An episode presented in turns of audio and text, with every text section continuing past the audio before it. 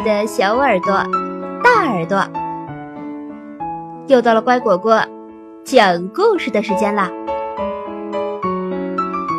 我是你们的好朋友丫丫。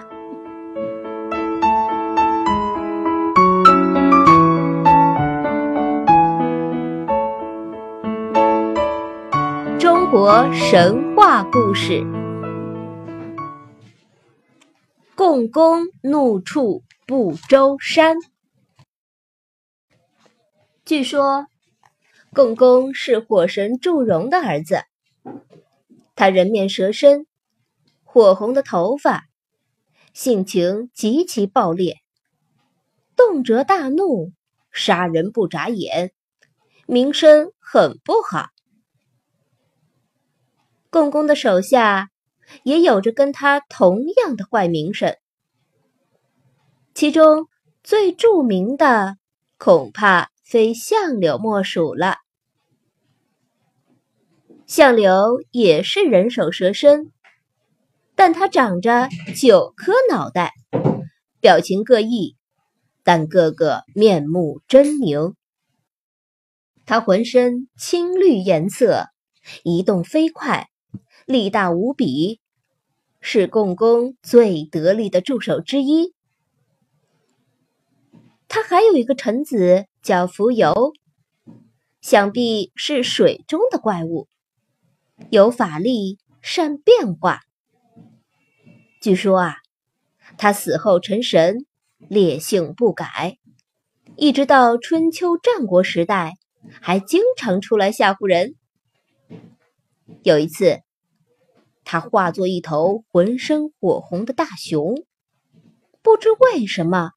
躲在晋国国王的卧室，差点儿把他吓死。除了相柳和蜉蝣，共工还有一个我们不知道名字的坏儿子。他有着父亲所有的坏毛病，同样作恶多端，即使死后也不悔改，化成厉鬼在人间游荡，到处作祟。吓唬人，甚至杀人。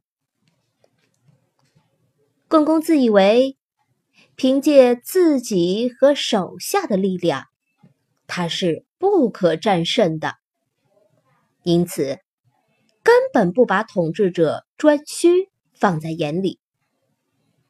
他甚至认为这个地位也不应该由颛顼来做。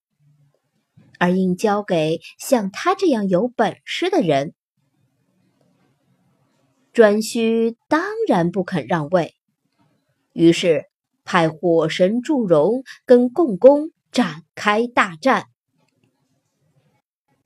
他们父子从天上打到地上，又从地上斗到水中。共工和手下乘坐木筏，掀起。滔天巨浪，试图把火神淹死。但是，火神在水上烧起大火，一直把共工的水军烧得焦头烂额。那蜉蝣因为实在忍受不了高温，昏头昏脑逃跑的时候，慌不择路，气喘吁吁跑到淮水岸边。一个猛子扎进去，再也不敢露头了。九头的相柳虽然还活着，但因打了败仗，没脸见人，一口气跑到昆仑山，很想从昆仑爬到天上去，但昆仑山外围的弱水和火山挡住了他的去路。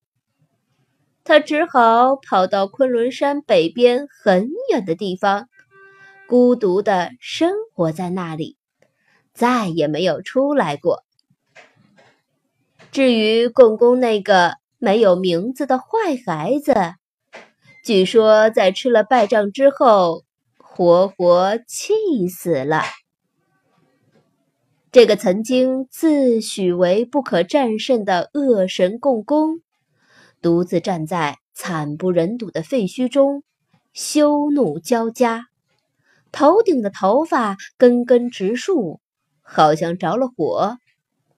耳听着祝融的大军喊杀阵阵，眼看着他们从四面八方包围过来，知道自己已经走投无路，于是闭上眼睛，一头撞向了西方的不周山。原来，这不周山是根擎天的柱子，和另外的三根柱子。一起支撑起苍天的东西南北。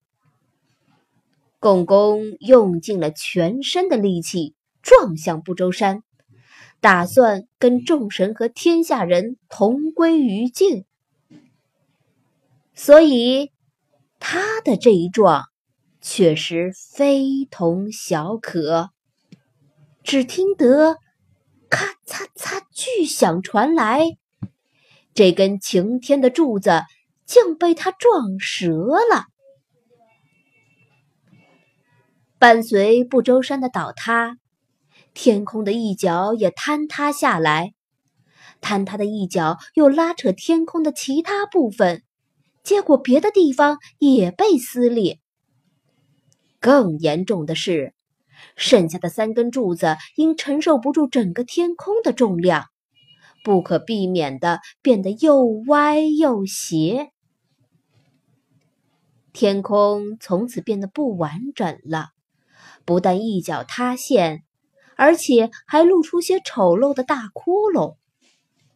大地也因此扭曲变形，从原先的平整变成了从西北向东南倾斜。当然。这场战争最大的受害者，还是那些生活在人间的人们。他们无处躲藏，不得不承受共工的洪水和祝融的烈火。而且，不但天柱的倒塌和歪斜直接改变了人们原有的生活环境，从头顶天空的大窟窿里。还不时的降下瓢泼大雨，或者熊熊燃烧的大火球。与此同时，害人的毒蛇猛兽也被水火从他们原来的栖居地赶出来，凶残的跟人类争夺起还没有被水火包围的高地。人们生活在水深火热之中。只得成群结队聚在山顶，对着天空不停的祷告。